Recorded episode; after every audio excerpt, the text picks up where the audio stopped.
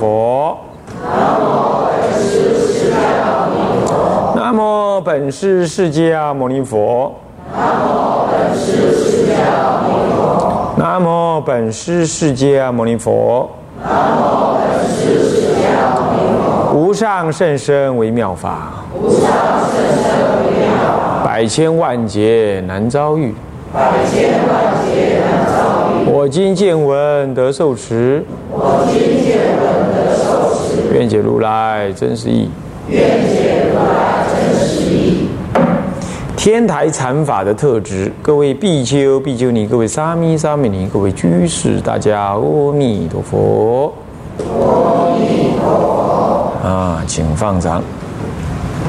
那么我们上一堂课呢，就提示了在三点，呃，这三章第一、第三章第一小节当中，对天台忏仪啊刑法之目的呀，在这个标题之下，我们特别的啊介绍，并且强调了这个法法华三昧忏它修行上的一个大乘修行上的一个价值跟意义。啊，他的呃，从恭敬呃，从这个供养、礼敬、赞叹、无悔与诵经等等这内容的这整体的完整的这内容啊，啊，做了一些什么呢？啊，做了简易的说明。不过我们呢，说了非常多，演绎了很多关于他跟大乘法门的一个一个关系，以及我们常在修行上可能产生的一些错解。啊，产生一些错解。当然，这有礼敬之前，其实还有一个，还有一个供养。啊，这供养包括我们把坛场做弄得干净庄严起来，做做做做把这这这道场啊弄这，或者叫建设，接着再来布置装潢等等啊，乃至于弄得重做的很庄严。有人家里很家里也不是没有地方，没有空间，可是那个佛呢，却是在。他人用剩了的的空间里头啊，然后就摆个佛桌，弄个样子啊，这佛船就在这儿好了。当然，如果家里人口众多啊，房间不够用啊，实在呢自己经济也就是怎么有这个能耐，那你说为了亲近佛啊，我们那将佛呢供在哪儿？那么就是啊，那就没办法啦。那这己也就罢了。你看看咱们中国人，南宫天桃有没有？厅头，厅头，客厅之头一定就是摆着什么呢？摆着就是那个啊，那个火桌叉啦，啊，就是说这个。那么要不就前面是关公啦，什么后面一定有观音菩萨。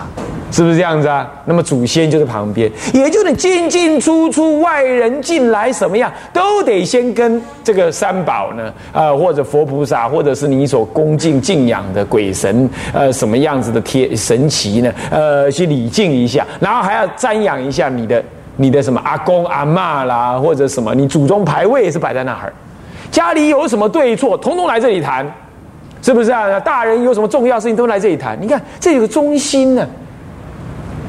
那这个地方一定是先被选定，这个位置要看风水，要看方向，要怎么样？这不能如何怎么样，对不对啊？都在这个地方。现在人呢？嗯，你看这种恭敬心没了。啊，引入了西洋式的什么这个这个洋楼大大楼的啊，K 个三个啦挑啊，盖的那歪七扭八的一大堆啊，这儿歪那儿扭那，整个这里一个窗户那一个那个那个那个，从来也不去考虑怎么样。然后你回到家里，你搬进了新房子，都先想，哎，主卧室要在哪里？啊，我女儿要睡哪儿？我儿子要睡哪儿？将来讨媳妇要让他睡哪儿？然后最后想想，哦，对，还有佛哈，在哪里呀？老推卡，呃，楼梯下面哪儿？你看看是这样子的，你说现在人修行能成就啊？你回去看看你家的佛像，或者你回不用回去看，你现在想一想，你当时摆佛像是先想佛像在哪儿？你买房子的时候，你是先想佛像在哪儿，还是先想你的主卧室要向哪儿？像这个就是一种恭敬，所以恭敬也是历尽对缘修的呀。你随时你要先想佛是什么？佛是不是你心中的主人？是不是最重要的？啊，年轻人呢，谈男谈恋爱啊，谈恋爱，你要不要先想？你如果是个年轻人呢，没有缘出家，那就好了吧，那就好好努力去谈恋爱算了。然后好，你谈的时候，你你你你首先选择是什么？啊，你第一选择是什么？嗯，老爹老娘都往生了，那么呢，风流多金，那么如何这番？这现代人的标准啊，要想的通通什么样标准？通通以世俗、以人际为主。所以你这年轻人当然学佛学不好嘛，将来你做爹做娘，你当然不可能再跟三宝在一块儿嘛。你这一念结婚的念头就是以贪爱为主。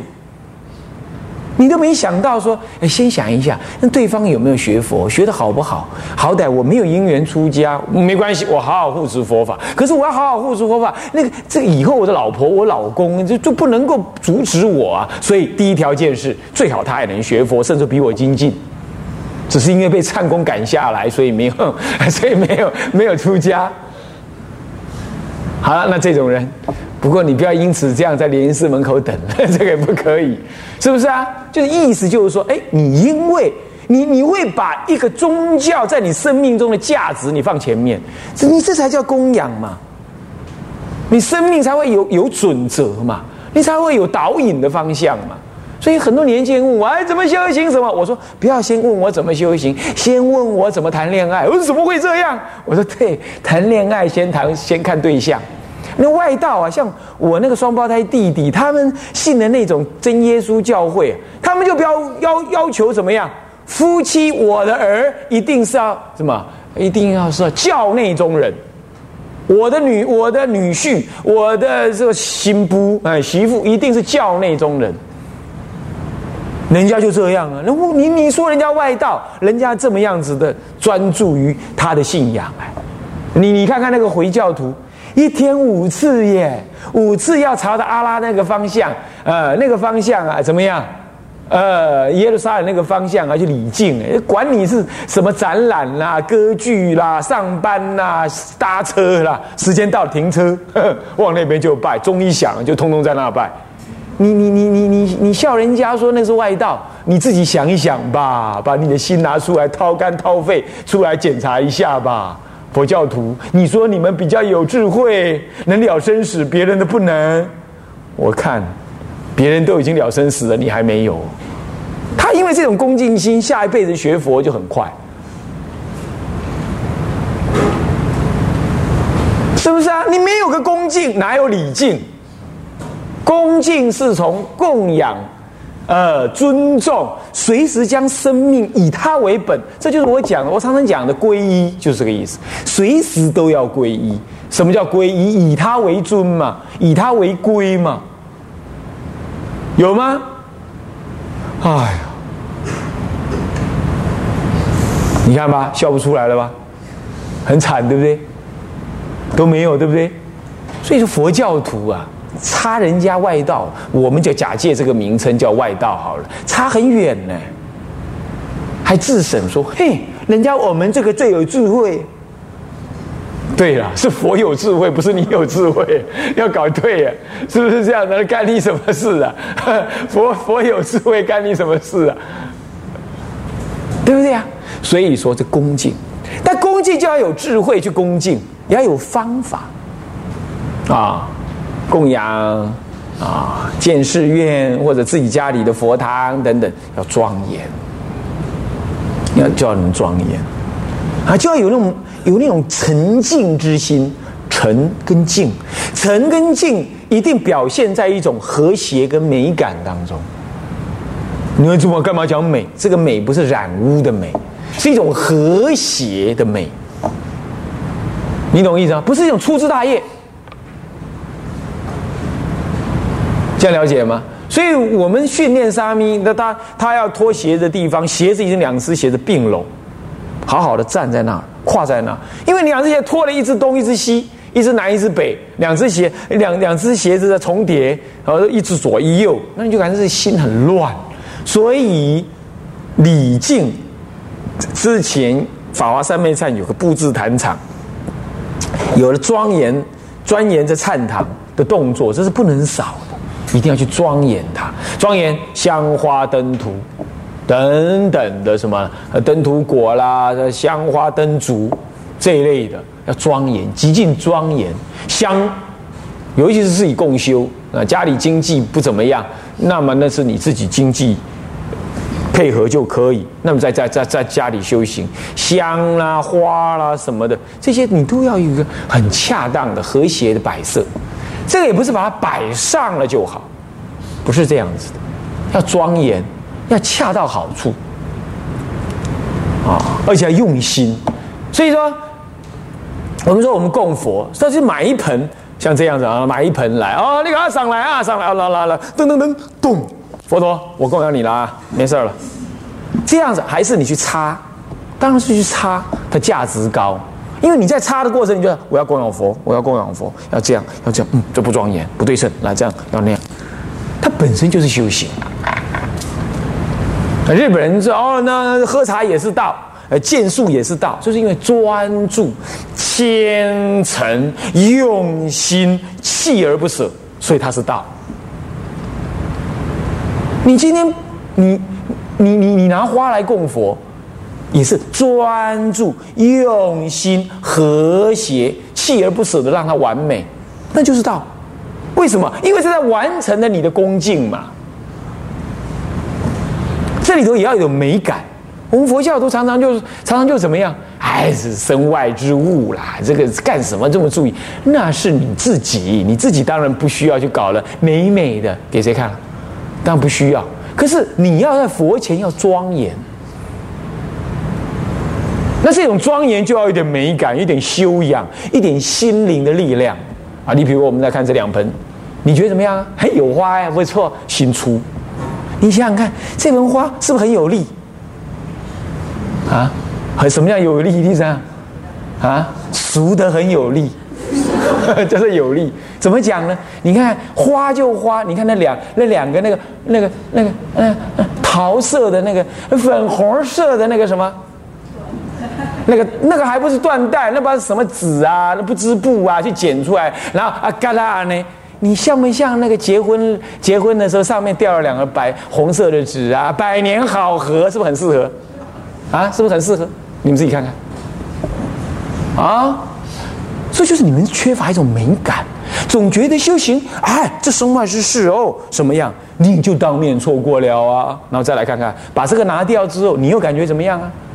就几处几处那个很野的、很猛的那个花呢，就长在那，长在那。然后呢，用一个树根儿啊，用一个那个什么，那那个那个那个铁啦，就把它架起来绑着。好了，我在这儿，有没有看到？像花就这个，你感觉它像什么？一种心很粗的，然后呢，不不具有美感的那种感觉。然后呃，摆上去没事儿。你就当面错过了。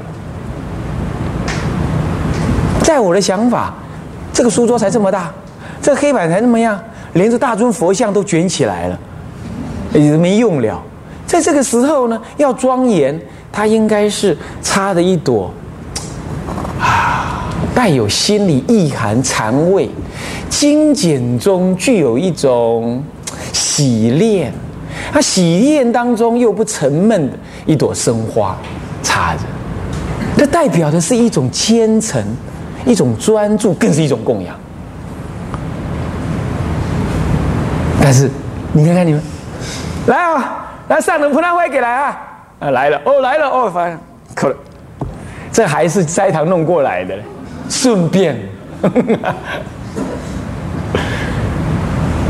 我不 care，这跟我无关。我只是借这个机会来告诉你，什么叫做庄严道场。所以，什么叫做历尽队员都在修止观？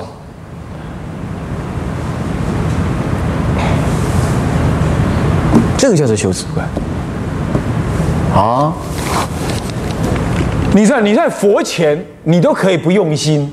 你你那，请问你私底下你关在房门里，你你是怎么过日子？那就可想而知。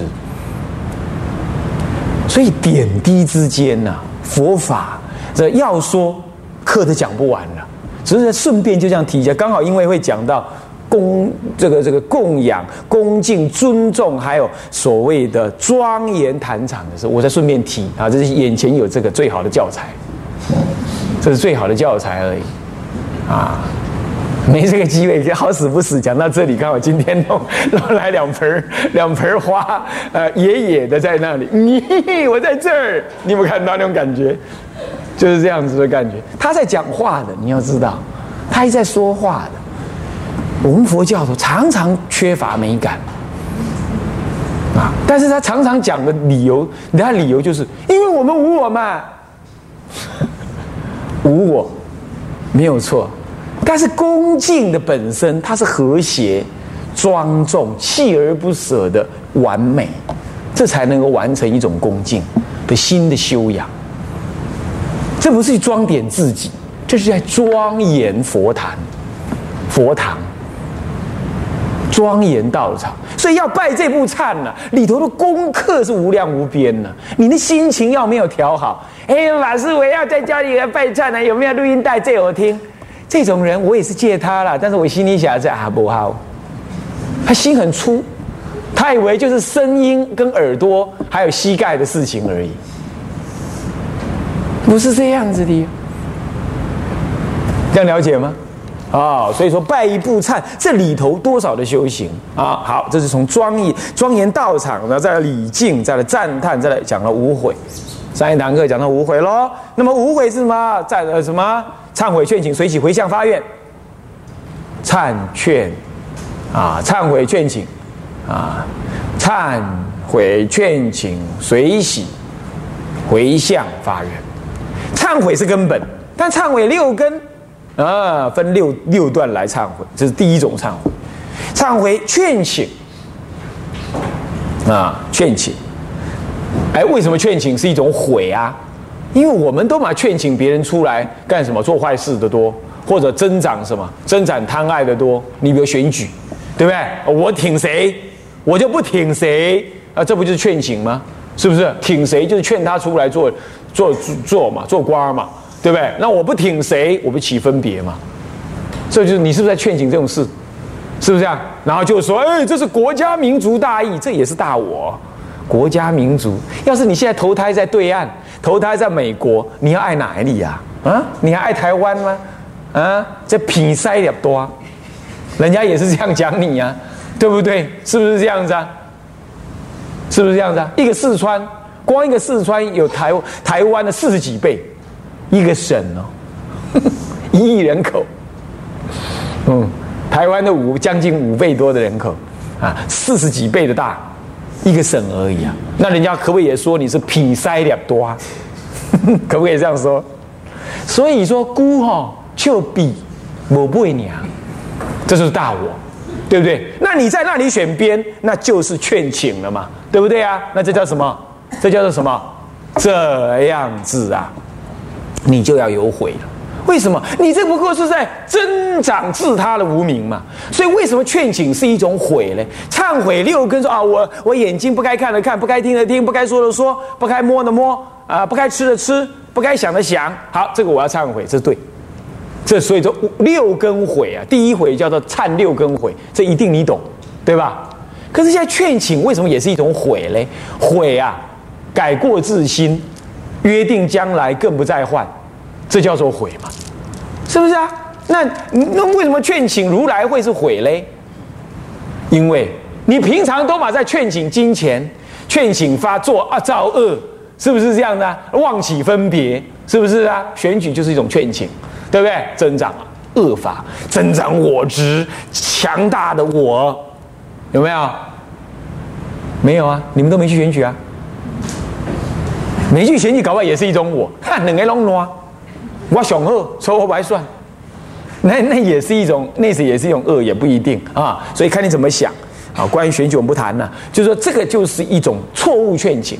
所以我们今天什么都不请，我们真正的价值是佛，是三宝。我劝请诸佛注释，哎，这样劝请法轮，劝讲劝请转法轮，这都是劝请。那这个跟劝请出来竞选哦，这个不一样。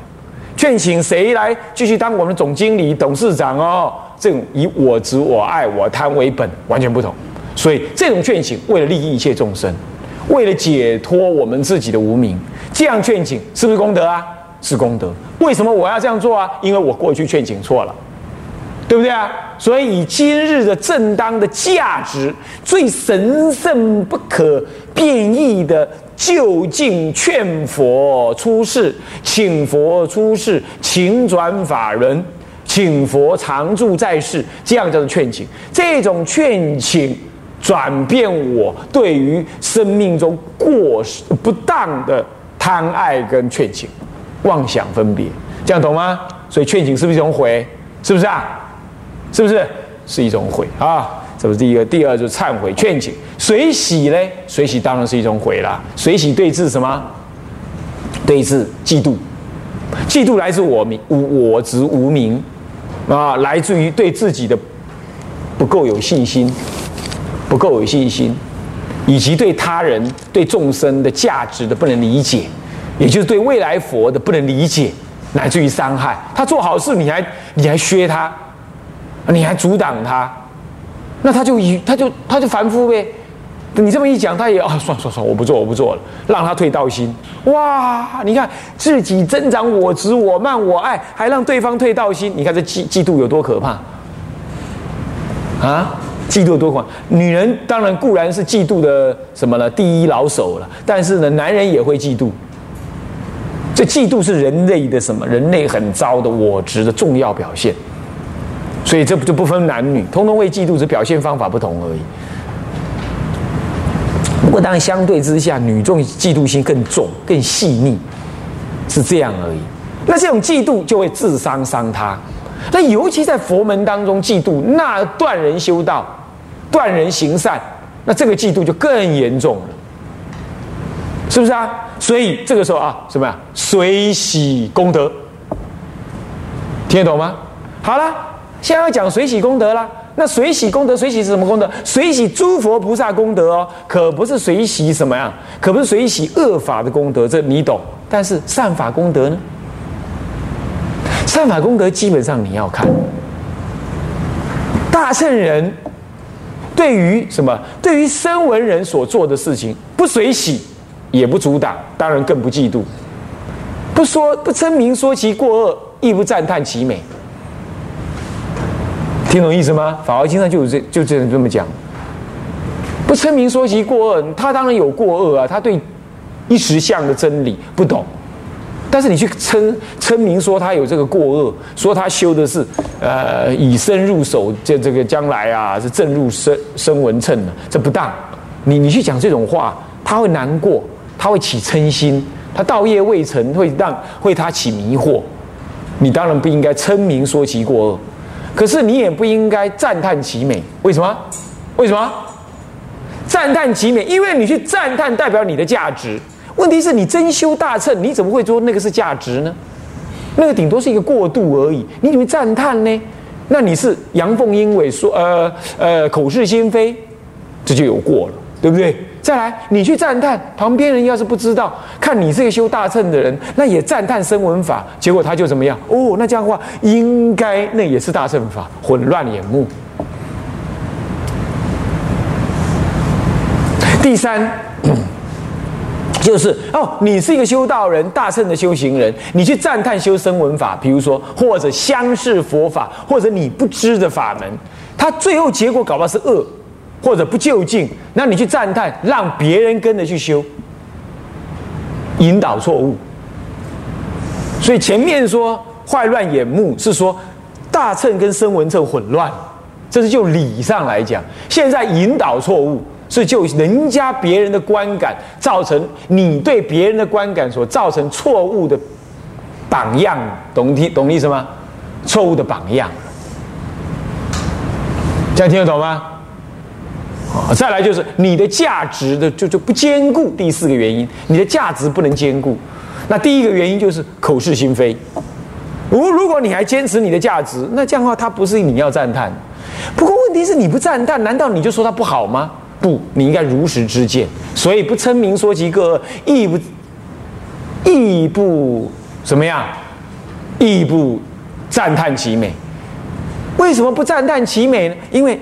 我刚刚已经这样讲了，对不对？可是我们为既不说恶，也不说美，那到底我的心要怎么摆呢？是在内心你觉得很骄傲、很愉、很愉快、很满足啊？觉得啊，好好哦，哎呦，好礼家在哦，哦，我没学到他那个，万一我学到他那个，我就落入小乘喽。哎呦，真是感激哦，谢天谢地，这也不对。你你在高兴什么？我问你哈，我问你，当你去医院里头去探望病人。然后你看到加护病房的人一堆人呢，你也进去，你走过那个走道，一堆加护病房的人躺在那里等，等着那个房间呐什么的。你看的是什么？起怜悯，对不对？你对一个佛教徒，你应该是起怜悯，而不是哎呦，真太棒了，车祸是他，这不是我，哇，我好满足。你你是这样想的吗？应该不会吧？是不是？你应该看看别人，想想自己，好好用功。那希望他的病早点好，这是一个正常的、有爱心的人的想法，对吧？同样道理，你对于声闻人的他的事情、他的觉悟、他认为好的事，你知道那是他的因缘当受，那是他的因缘当学，那是他的因缘认为好。他今天不没有因缘来问我大乘佛法，若有人问。随缘未说，对不对啊？乃至怎么样？为法亦不多说，但是随缘未说。